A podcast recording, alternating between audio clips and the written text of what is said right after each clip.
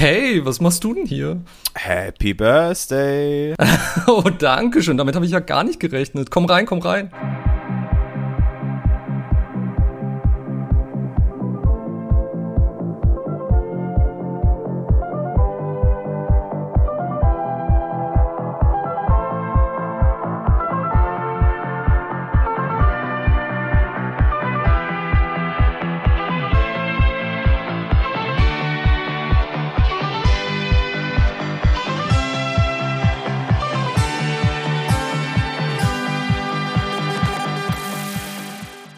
Willkommen in meiner bescheidenen Hütte und willkommen zu dieser ganz besonderen Geburtstagsparty von Mal gucken das Film Doppel. Mein Name ist Ralf Döbele und ich werde heute 40. Ist es denn die Möglichkeit? Und der einzige andere Partygast bisher ist Fabian Kurz, ich bin anwesend und ich kann sagen, ja, Ralf, es ist die Möglichkeit. Charmant bis zuletzt. Natürlich, ich bin so charmant wie Roger Moore, um den wir uns heute kümmern, äh, denn wir kümmern uns um äh, einen James Bond-Film. Es ist ein ganz besonderer James Bond-Film für mich. Es ist nicht mein Lieblings-James Bond-Film, aber wir haben uns Na. gedacht, zum Geburtstag beschäftigen wir uns ausnahmsweise nur mit einem Film, aber mhm. mit einem, der mich als Geburtstagskind ganz besonders geprägt hat. Und äh, da dachte ich an Moonraker, den elften James Bond-Film aus dem Jahr 1979 mit Roger Moore, Lois Childs, Michael Lonsdale, Richard Keel und vielen anderen tollen, liebgewonnenen Leuten. Und wir werden äh, die nächste gute Dreiviertelstunde in der Gegenwart von James Bond 007 verbringen. Also kommt mit uns nach England und danach über eine lange Odyssee mit, mit in den Weltraum. Ich freue mich mehr oder weniger drauf.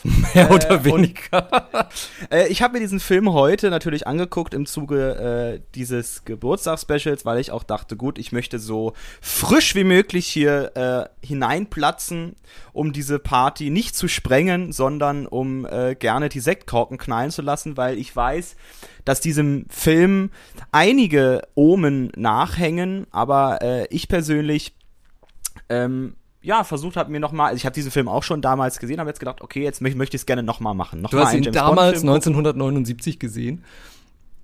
Ja, ja, als ich nämlich im Weltraum als Atom umhergereist habe und noch nicht den Weg zur Erde gefunden habe, habe ich mir gedacht, das Mensch, Embryo aus 2001 bist du durch das Genau, als das Embryo aus 2001 bin ich bin ich lang gedonnert und habe mir angeguckt, was James Bond so im Weltall macht.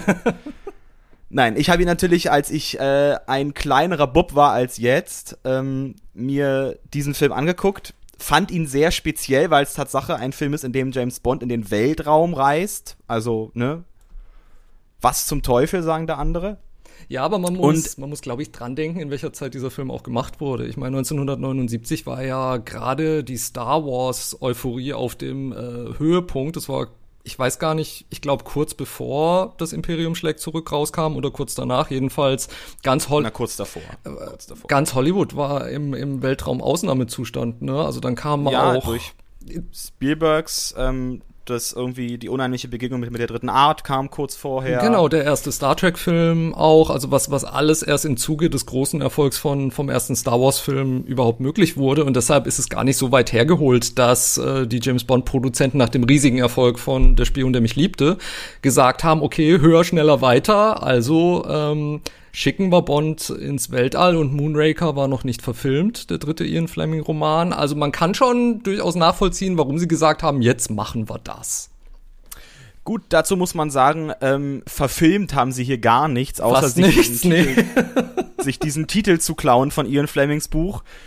Ähm, denn dort ist es nämlich keinesfalls so, dass James Bond in irgendeiner Weise in den Weltraum fliegt. Aber bevor wir jetzt hier anfangen, ähm, uns wissenschaftlich hier in vielleicht irgendwelche ähm, auf diesen Film zu stürzen, will ich von einer ganz anderen Seite heran.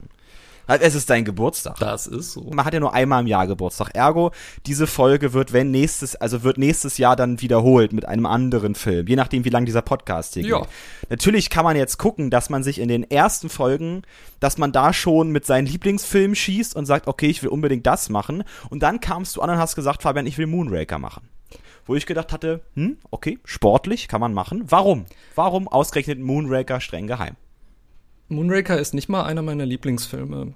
Aber ich bin wirklich darauf gekommen, weil ich gedacht habe, was hat mich wirklich geprägt als Filmfan, als James Bond-Fan.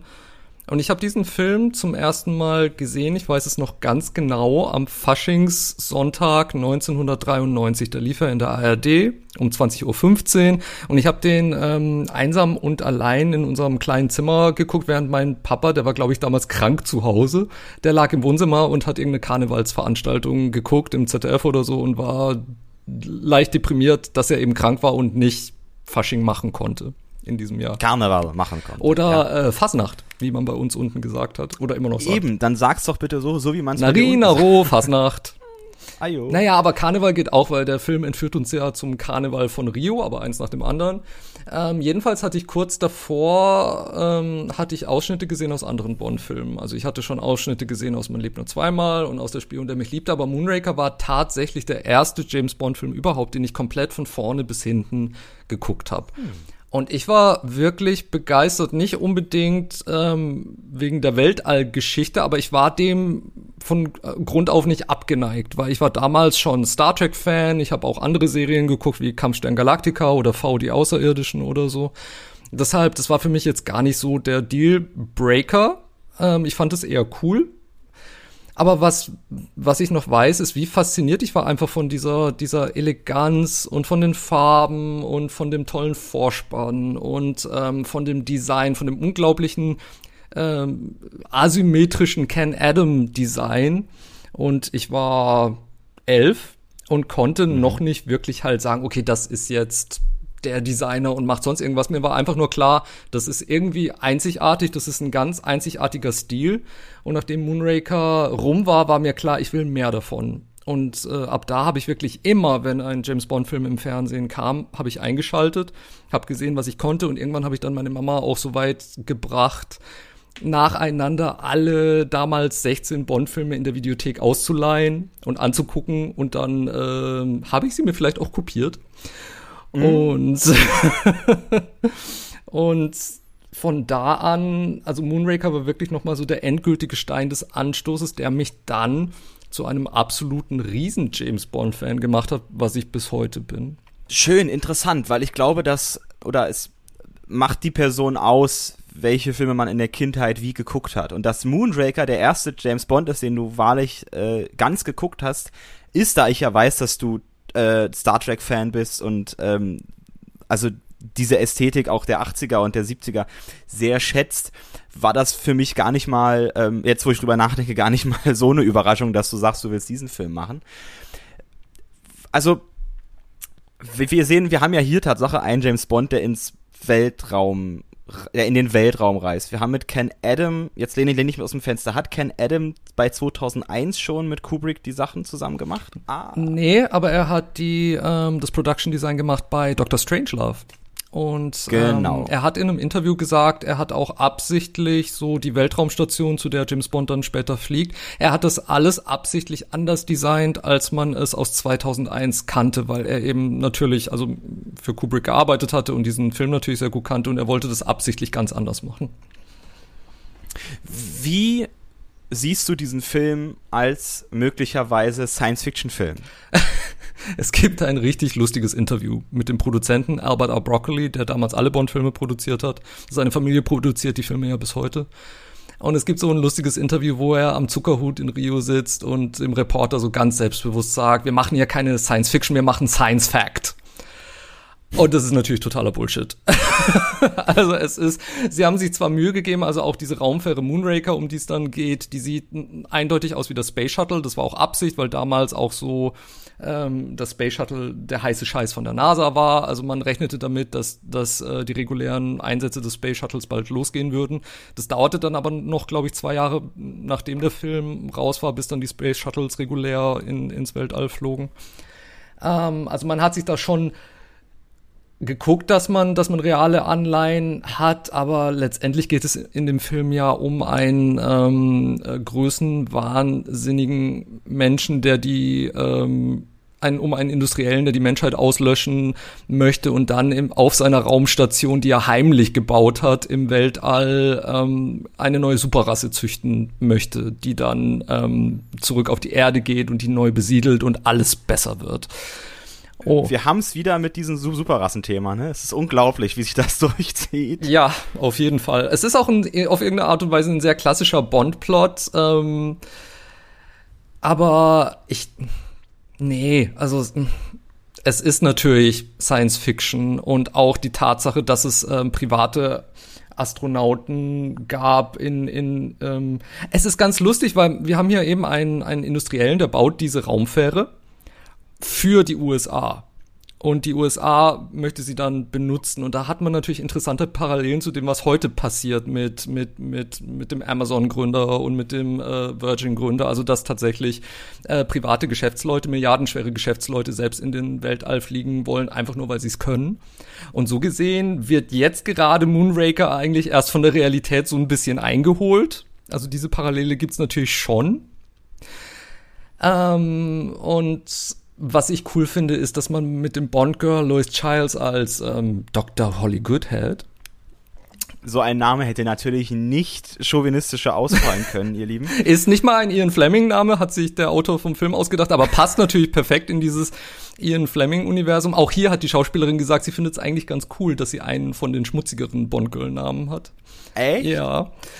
Ähm, sie ist fantastisch. Ich mag, sie ist eigentlich mein Lieblings-Bond-Girl weil sie, oh. sie hat irgendwie so die Kompetenz, ne? sie ist eine gestandene Wissenschaftlerin und, und äh, möchte zuerst überhaupt nichts mit James Bond zu tun haben und findet ihn eigentlich nur nervig und jetzt gleichzeitig auch noch CIA-Agentin und so und ich finde sie sehr beeindruckend und cool und ich mag das, dass sie halt, also er könnte diese Mission ohne sie nicht machen. Weil sie muss ja. den Moonraker steuern, das Space Shuttle steuern, sonst könnte er überhaupt nicht ins All kommen. Und er verlässt sich auch, äh, als er dann im All ist, so auf ihre, ähm, auf ihre Expertise das finde ich wahnsinnig schön und ähm, aber eben auch so dieses auch dargestellt auf eine Art und Weise, was was Technik und und so betrifft, ähm, wo der Film natürlich viel weiter ist, als man Ende der der 70er war. Und das, es gibt Laserkanonen und es gibt ähm, eben es gibt diese Shuttles und es gibt amerikanische Marines, Marine-Einheiten, so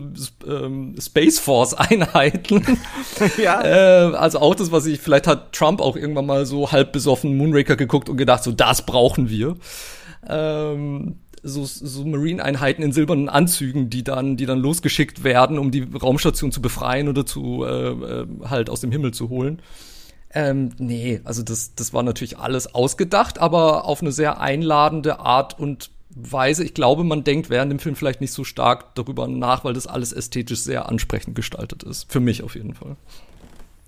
Also ich muss sagen, ich hatte mit, mit den Kapiteln, die dann in den Weltraum gehen, dann so doch ein wenig meine Probleme, weil es kommt dann Tatsache ja zu einem Moment, wo dann Delegierte oder eben jene Marines aus ihrem Space Shuttle in solchen äh, ähm, Raum, ich, die, die, die haben einen bestimmten Namen, so Spacewalker heißen die, das, also Raumanzüge, mit dem du halt in den Weltraum, Weltraumspaziergang genau. machen kannst. Ja, die haben auch so Jetpacks und, oder so, ne? Genau, und dann ja. sind die aus ihrem Shuttle raus und dann sind von der Raumstation die Leute von Hugo Drax und haben sich mal irgendwie so jeweils 20 köpfige Armeen gegenseitig bekämpft mit Laserkanonen. Und da muss ich sagen, hatte ich das Gefühl, dass ich sagte, oh, okay, ähm, jetzt ist es lächerlich.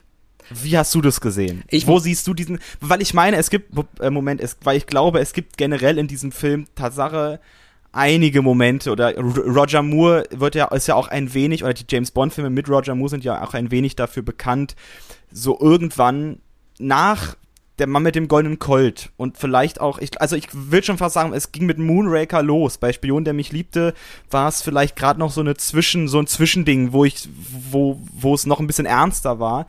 Aber ab Moonraker sind die Filme, wie ich finde, dann doch sehr auf der Humorebene. Wie würdest du das bewerten? Ich muss ein bisschen ausholen. Also erstens, ich mag Roger Moore wahnsinnig gerne, sicher auch, weil er mein erster James Bond war, aber ich mag dieses ähm, elegante, dieses verschmitzte, diese die, den Sinn für Humor, den er rüberbringt, wahnsinnig. Deshalb ist er, glaube ich, mein mein liebster James Bond. Du hast vollkommen recht. Äh, der Mann mit dem goldenen Colt hat auch wahnsinnig humorvolle, silly Momente, aber da haben sie schon noch versucht, ihn als Bond härter darzustellen, also auch wie er mit einem der Bond-Girls umgeht und sie, sie schlägt, um an Informationen zu kommen und so. Und das hat man dann tatsächlich sein lassen und hat sich so ganz dieser humorvollen Ebene von Roger Moore geöffnet und hat die ausgenutzt und so, weil man irgendwie, glaube ich, gemerkt hat, dass das eher seine Stärke ist.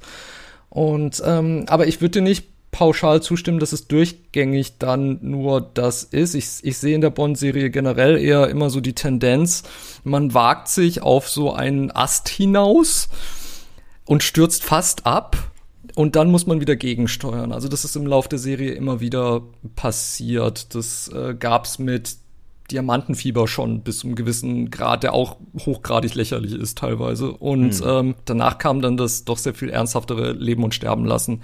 Hier kommt Moonraker, danach kommt das sehr bodenständige Spionage ähm, Katz und Maus Spiel von In tödlicher Mission oder man hat Pierce Brosnan Die Another Day, wo er auf einem Tsunami Kitesurfen macht mit relativ schlechten Special Effects.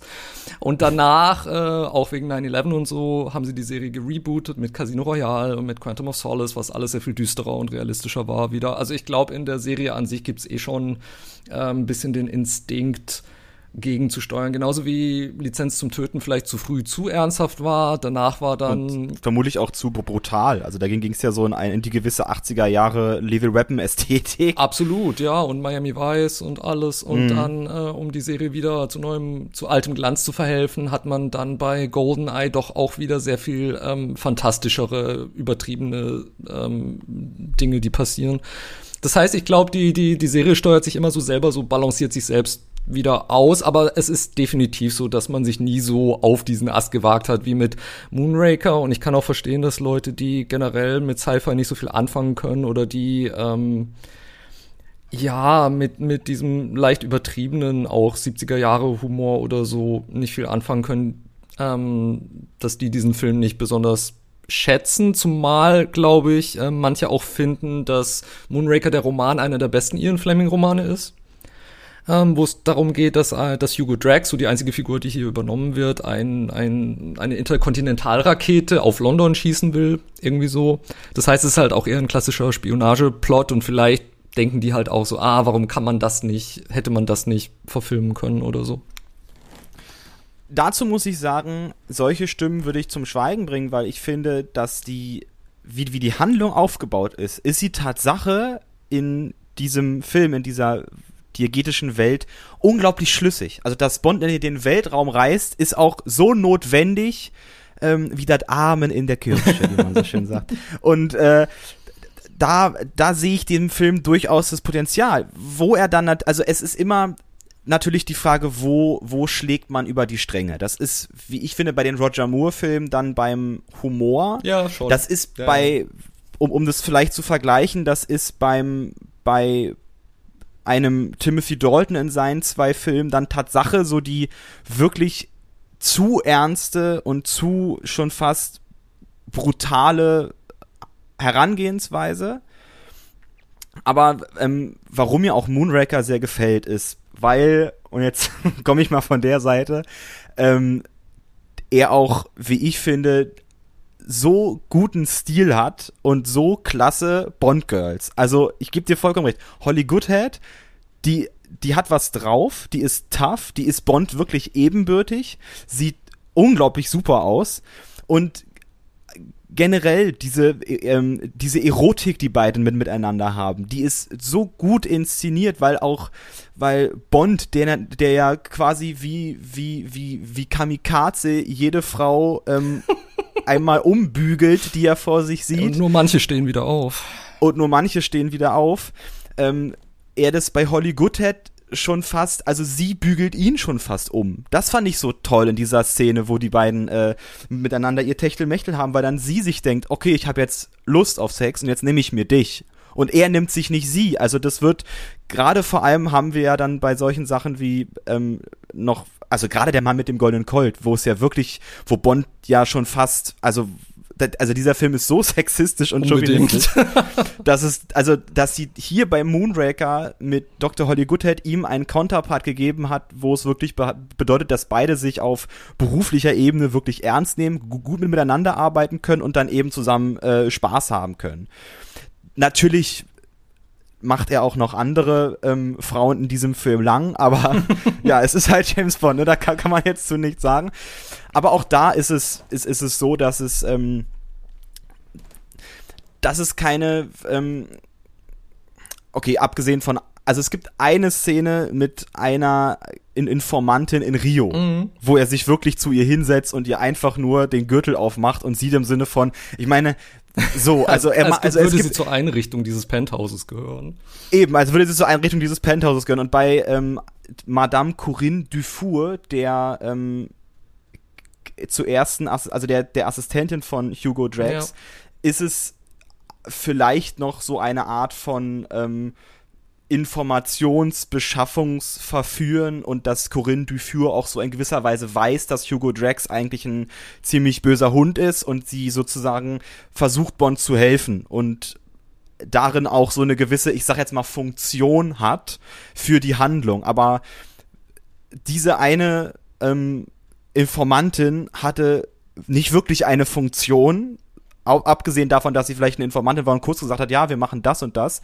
Und er, aber sie wirklich nur da war, damit Bond mit ihr schlafen kann. Und das ist, wie ich finde, dann immer schwierig in diesem Film, gerade wenn man die Filme vorher sieht und wenn man auch jetzt sich die Daniel Craig Filme an Filme ansieht, die ja doch die Frau in dem James Bond Universum doch höher hält, als es die Filme vorher getan haben und ich finde mit Moonraker setzen wir hier oder mit Holly Goodhead als Bond-Girl setzen wir hier den ersten ähm, Stein der Kirche. Ich finde auch, also sie ist definitiv entweder das stärkste Bond-Girl bis zu diesem Zeitpunkt oder das stärkste Bond-Girl ähm, seit Pussy Galore in, in Goldfinger, glaube ich schon. Und ähm,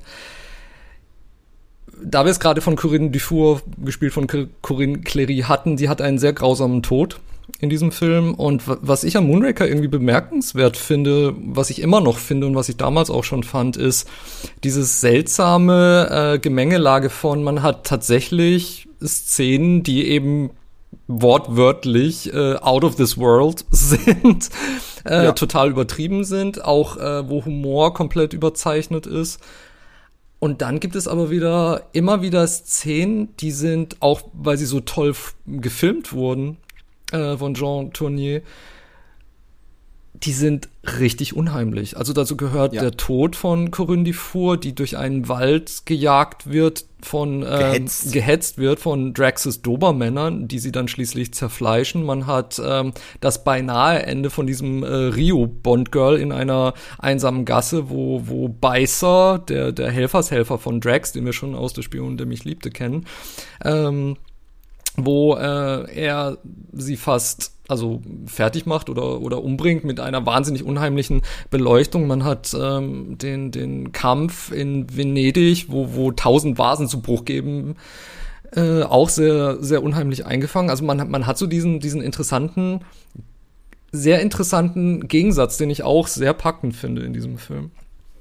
Ja, ich glaube, er er ähm, ist er hält die Waage Tatsache zwischen diesen ähm, dann doch zum Ende hin ausartenden Szenen, aber er legt für die, also, also der Film entschuldigt quasi das, was er nachher macht, durch seine Szenen am Anfang. Also Hugo Drax als Charakter wird schon, wie ich finde, auch sehr gut eingefangen durch sein Pianospiel, was Unbedingt. so aussieht, als würde er gar nicht Piano spielen, sondern also auch das ist schon eine Ästhetik, dass er so, also er ist schon von Anfang an ist er ein Betrüger und ein Blender und er ähm, und auch seine seine unglaublich sein Geld wird auch super gut dargestellt, weil er in Kalifornien sich praktisch ein französisches Schloss mit umliegenden Gärten und alles drumrum gebaut hat, was dann wirklich aussieht, wie als wäre es, als wären sie in Frankreich. Ja. Also als ich den Film dann gesehen hatte, dachte ich, Bond fliegt nach Frankreich, bis ich dann dachte, was macht denn der in Kalifornien? Und dann habe ich erst verstanden, dass was Hugo da eigentlich gemacht hat. Und so wird eine Figur eingeführt, die, die, die so, also so einen Größenwahn hat, aber dieser Größenwahn ist von einer, also auch Michael Lonsdale, ähm, französisch französischer Schauspieler, fängt auch diesen, diesen Charakter Hugo Drax Tatsache wie ein, wie ein, ja, in so einer Ästhetik eines ähm, Kalkül, also in so einem Kalkül treibenden ja. ähm, Bösewichten. Also er ist überhaupt nicht ähm, verrückt größenwahnsinnig, sondern er ist schlichtweg, sondern er ist berechnend größenwahnsinnig. Und das macht vielleicht auch diese ähm, dunkle und düstere Ästhetik aus, weil er einfach schon, also alleine wie er Corinne Dufour ähm, in den Tod bringt. Also er lässt sie zu sich kommen und kaum ist sie bei ihm, sagt er, kann er ihr sagen, äh, sie waren gestern Nacht mit James Bond äh, intim, sie haben gestern Nacht meinen Tresor versteckt, sie werden jetzt, äh, sie werden nie wieder für mich arbeiten und werden jetzt gehen. Und sofort sieht sie, wie seine, seine Dobermänner kommen und da ist, also wir haben sonst in einer Ästhetik noch irgendwelche Bond-Bösewichte, die dann große Reden schwingen oder sonst was, aber Hugo Drax ist so aufs Ziel hinausgetrimmt und so ein effizienter Bösewicht, dass er nicht lange fackeln lässt, um Dinge zu tun. Und deswegen hat er auch, was mir aufgefallen ist, ziemlich wenig Screentime gefühlt. Also er tritt ja. gar nicht mal so oft auf. Absolut. Und ich glaube, als Kind fand ich ihn deshalb, glaube ich, einer der wenigen, weniger beeindruckenderen äh, Bond-Bösewichte, was sich im Laufe der Jahre absolut geändert hat. Inzwischen ist er einer meiner absoluten Lieblinge. Ich finde sein, sein Understatement fantastisch. Ähm, er, er lässt sich eben nicht wirklich großartig zu diesen ähm, zu diesen endlosen Bösewicht-Reden hinreißen, sondern macht relativ kurzen Prozess und wenn er dann diese Reden hält, dann hält er sie eher vor seinen Angestellten, um ihnen zu sagen, wir sind jetzt an dieser Stelle im Plan oder so. Und äh, man hat wirklich das Gefühl, er hat von vorne bis hinten alles im Griff und könnte dich nur mit einem Liedschlag auslöschen oder so. Und ja. das finde ich wirklich gigantisch. Und wenn dann eben Ken Adam noch seine Sets um ihn herum baut und so, dann, ähm, dann ist das wirklich sehr perfekt. Also ich finde Michael Lonsdale fantastisch in dieser Rolle und ähm, äh, eine sehr äh, merkwürdige äh, Wiedergutmachungsstoryline bekommt Richard Keel als Beißer in diesem Film, um den, Willen, ja. den wir in ähm, Der Spion, der mich liebte, zum ersten Mal kennengelernt haben. Und Beißer ist natürlich kultig und irgendwie knuffig, auch wenn er durch die Gegend läuft, läuft und die Menschen zu Tode beißt. Ähm, aber er war wahrscheinlich auch so beim, beim jüngeren Publikum halt so beliebt, dass sie dann gedacht haben, okay, können wir nicht doch irgendwie die Kurve kriegen, um ihn dann zu einem Protagonisten zu machen, statt einem Antagonist, was halt schon sehr schwierig ist, wenn man weiß, was er alles angerichtet hat. Und dass man das dann halt erreicht, indem man ihm ein kleines äh, Mädel mit Zöpfen zur Seite stellt und sich ihn ähm, verlieben lässt. Das ist halt, ich habe das so hingenommen als Kind, aber ähm, es macht natürlich nur relativ wenig Sinn und es ist wirklich nur Richard Keel und seiner Knuffigkeit zu verdanken, dass es überhaupt halbwegs irgendwie standhält. Ich finde, das ist die größte, das ist der größte Fehler, Fehler dieses Films. Dieser größte, also das ist einfach diese Figur Beißer. Ich finde, der ist so auf Krampf in diesem Film drin. Bei Spion, der mich liebte, funktioniert er, weil er da eingeführt ist als Bösewicht und auch da ist es dann ja so, dass er dann zwar überlebt, aber auf dem offenen Ozean dann schwimmt. Also dem segnet eigentlich das Zeitliche so.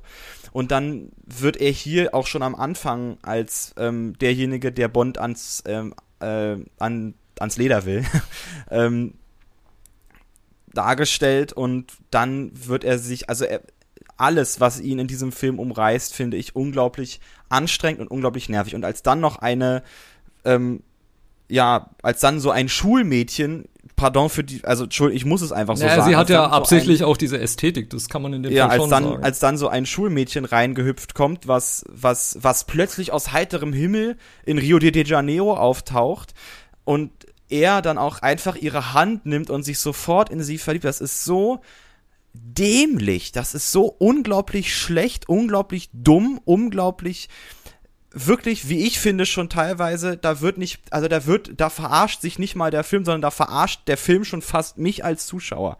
Das finde ich so, hat, hat keinen, überhaupt keinen guten Geschmack, diese, diese Figur in diese, wie diese Figur in diesem Film ist. Und deswegen lassen mich dann diese ganzen Szenen, in denen da Beißer sich mit ihr und dann auch am Ende, dass er dann Bond hilft und Bond das auch sofort so hinnimmt, dass er ihm hilft und er macht's auch sofort. Also eine 180 Grad Kehrtwende, die vollkommen drüber ist, die, die, die vollkommen, wie ich finde, unbegründet auch ist und, und also ich, darüber könnte ich mich aufregen, weil ich wirklich finde, das ist, das ist einfach kein, kein guter Stil, kein gutes Drehbuch schreiben an der Stelle. Und da haben sie wirklich dann die kleinen, also dann diejenigen bedient, die, die gerne ähm, diesen, diese Figur einfach nur drin haben wollten. Und das finde ich einfach schwach. Das ist schade. Das hat dieser, das hat, das hat der Film nicht nötig.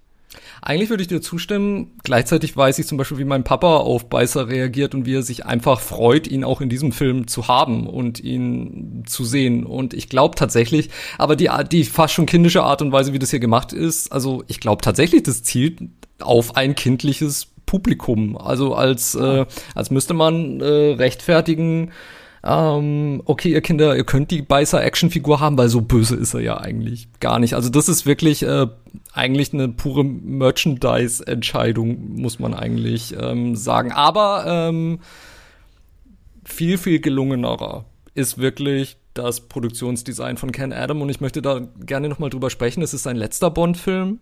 Ähm, Ach so, echt? Ja, und ich finde, es ist wirklich sein Meisterstück. Also er hatte bei Der Spion, der mich liebte, schon diese, diesen riesigen, ähm, das riesige Innere von diesem Supertanker gebaut, wo die U-Boote drin waren und so. Das war schon mega beeindruckend, fand ich. Aber ähm, die die Abflughalle, wo, wo Hugo Drax auf seinem großen Sessel sitzt, was aussieht wie ein Mondrian-Gemälde oder, ähm, oder die Zentrifuge, wo Bond durch die Gegend geschleudert wird und natürlich die Raumstation selbst. Ich finde das alles so gigantisch fantastisch und vor einigen Jahren gab es eine Ken Adam Ausstellung in mhm. der Deutschen Kinemathek in Berlin am Potsdamer Platz und ähm, Dort waren die Original-Designskizzen, ähm, die Ken Adam gemacht hat, waren ausgestellt und das sind einfach Gemälde, die könnte man sich einfach an die Wand hängen und ewig lieb haben und ähm, ich ja, also das ist tatsächlich auch was, was mich immer wieder zu diesem Film zurückbringt. Damals lief auch im Arsenal-Kino, deshalb haben sie Moonraker auf der Leinwand gezeigt, bin ich auch hingegangen.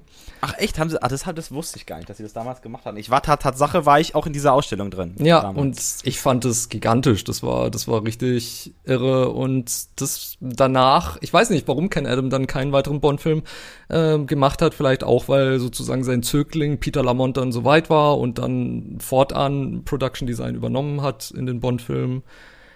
Aber ja, also das ist einfach so, da, da fühle ich mich einfach wohl in dieser asymmetrischen Welt und da halte ich mich wahnsinnig gerne auf und oder und hol dann wieder meinen meinen Ausstellungskatalog raus und und blätter durch diese Produktionsskizzen und so. Ich finde das ähm, wahnsinnig schön. Also da gebe ich dir auch recht. Generell auf der visuellen Ebene macht der Film auch wirklich Spaß. Also im Produktionsdesign von Kevin Adam, aber auch in den Kostümen. Also wie wie, wie Bond aussieht, wie die Bond-Girls aussehen, wie Hugo Drax aussieht. Also auch das Kostümdesign ist hier, wie ich finde, so stimmig und so unglaublich passend, auch auf die Rollen zugeschnitten und auch, ähm, ja, die, die Kleider, die Holly Goodhead trägt, die so ähm, das Matriarchat ähm, präsentieren als irgendwelche patriarchalen, einzwängenden Kleider, sondern sie trägt eher so weite, fluffige, das, was dann ja auch in den 80ern später wieder kam. Also, wir, also auch, auch mit, also auch gerade in der Modetatsache war. Und das wirkt einfach super und das gibt diesem Film eine unglaublich gute Stimmung, die Spaß macht. Also ich, ich schaue mir auch gerne Filme aus den 70ern, aus den 80ern an. Und auch hier wirkt das einfach und wirkt und, und ist Glamour sozusagen. Absolut und Glamour. Und ich meine, das zeichnet Bond ja sowieso aus, aber ich finde auch in diesem ja. Film ist es auch ziemlich perfekt. Und ähm, dieser Film wurde ja hauptsächlich in Frankreich gedreht, in französischen Studios. Ich glaube, hauptsächlich aus steuerlichen Gründen. Und ich. Na, Tatsache war es auch die erste Co-Produktion eines James Bond-Films. Also es wurde Tatsache mit einer französischen Firma co-produziert. Und ich glaube. Vielleicht aus Steuergründen. Ja, genau. Und ich, ähm, vielleicht hat, hat ist das auch so ein bisschen so ein Einfluss, den man da spürt. Also ich könnte es fast denken. Also so diese Art von Eleganz, die, die hat schon irgendwie was, was Frankophiles so ein bisschen, finde ich schon. Ja, und gerade das macht diesen Film aber auch aus. Also dieses Schloss, das da ähm, Hugo Drax hat. Ähm, und er hätte ja fast noch den Eiffelturm bekommen, wenn man ihm die Ausfuhrgenehmigung erteilt hätte. Eben, weil er sich alles, eben, weil er sich alles kaufen kann. Das ist, also das ist, das ist irre und wie gesagt, dies, die Outfits von den, äh, von, von Holly Goodhead oder von, wie heißt sie, ähm, Corinne. Corinne Dufour, das, das super, super, unglaublich attraktive Frauen, unglaublich, aber halt nicht, nicht, nicht zu Sexobjekten gemacht, was ja davor bei James Bond oft der Fall war, sondern hier, wie ich finde, mit, mit, mit einer Würde behandelt, was, was natürlich nochmal für mich, kann für mich sprechen, attraktiver ist. Ja, kann ich mir gut vorstellen. Und ähm, einen anderen Mann, den ich noch kurz herausstellen möchte, ist ähm, Derek Maddings.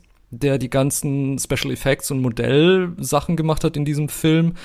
Ähm, der war schon, also der hatte schon länger für, für Bond-Filme gearbeitet, ist auch bekannt für die Effekte bei, bei Sci-Fi-Kultserien wie UFO und Mondbasis Alpha. Und der hat dann bei den Bond-Filmen quasi die Modellarbeit bis GoldenEye gemacht. Also er hat auch so die Miniaturmodelle von der Satellitenschüssel in, in GoldenEye noch gemacht. Danach ist er leider recht früh verstorben. Aber was er eben hier abliefert, und ich glaube, die Story war, sie hatten sich zuerst an, an ein nicht näher genanntes amerikanisches Special Effects Haus gewandt, also vielleicht Industrial Light und Magic oder so, weiß ich nicht, aber äh, die wollten dann so viel Geld und Gewinnbeteiligung, dass das Broccoli gesagt hat, nö, wir machen das selbst. Wie machen wir das überhaupt? Und dann mussten sie gucken, wie sie klarkommen, und ich finde, ähm, auch hier, Derek Maddings liefert sein absolutes Meisterstück ab, denn eben jetzt, wo ich den Film auch auf der großen Leinwand gesehen habe, kann ich wirklich sagen, gerade für die Zeit finde ich, dass diese, diese Effekte zum größten Teil wirklich immer noch verdammt gut aussehen. Die sehen wahnsinnig gut aus. Zu Recht Oscar nominiert. Ja. Also Tatsache ist Moonraker für die besten visuelle Effekte Oscar nominiert gewesen. Vollkommen zu Recht. Vollkommen zu Recht. Also tat, du hast vollkommen recht, diese Filme haben ihre Ästhetik gerade darin. Also auch gerade darin hat ja auch James Bond heute seine Ästhetik durch, durch, wie ich finde, gute Action. Action mit gutem Geschmack. Und hier ist es auch so. Klar ist es hier natürlich dieses ein wenig drüber sein, dieses, aber das, das bringt auch die Zeit mit sich. Also das ist gerade diese Zeit der, der endenden 70er bis hin in die 80er. Und das, das ist so unglaublich stimmig und das finde ich auch. Also da lässt der Film natürlich wie, also nichts liegen. Auf visueller Ebene macht er auf jeden Fall Spaß. Klar, wenn man jetzt die Kostüme, diese ähm, wirklich, also die Raumkostüme finde ich nun auch gerade nicht so dolle. Die sehen auch ziemlich so Aluminiumanzüge, mit ja, denen die Leute eigentlich rumrennen. die Aluminiumanzüge noch cooler als dieses dieses dieses Senfgelb, was was äh, die ganzen Drax-Leute tragen. Auf dem Poster hat Roger Moore tatsächlich auch so einen silbernen Anzug an, aber den trägt er im Film selbst leider nicht. Das hätte vielleicht auch noch ganz cool ausgesehen.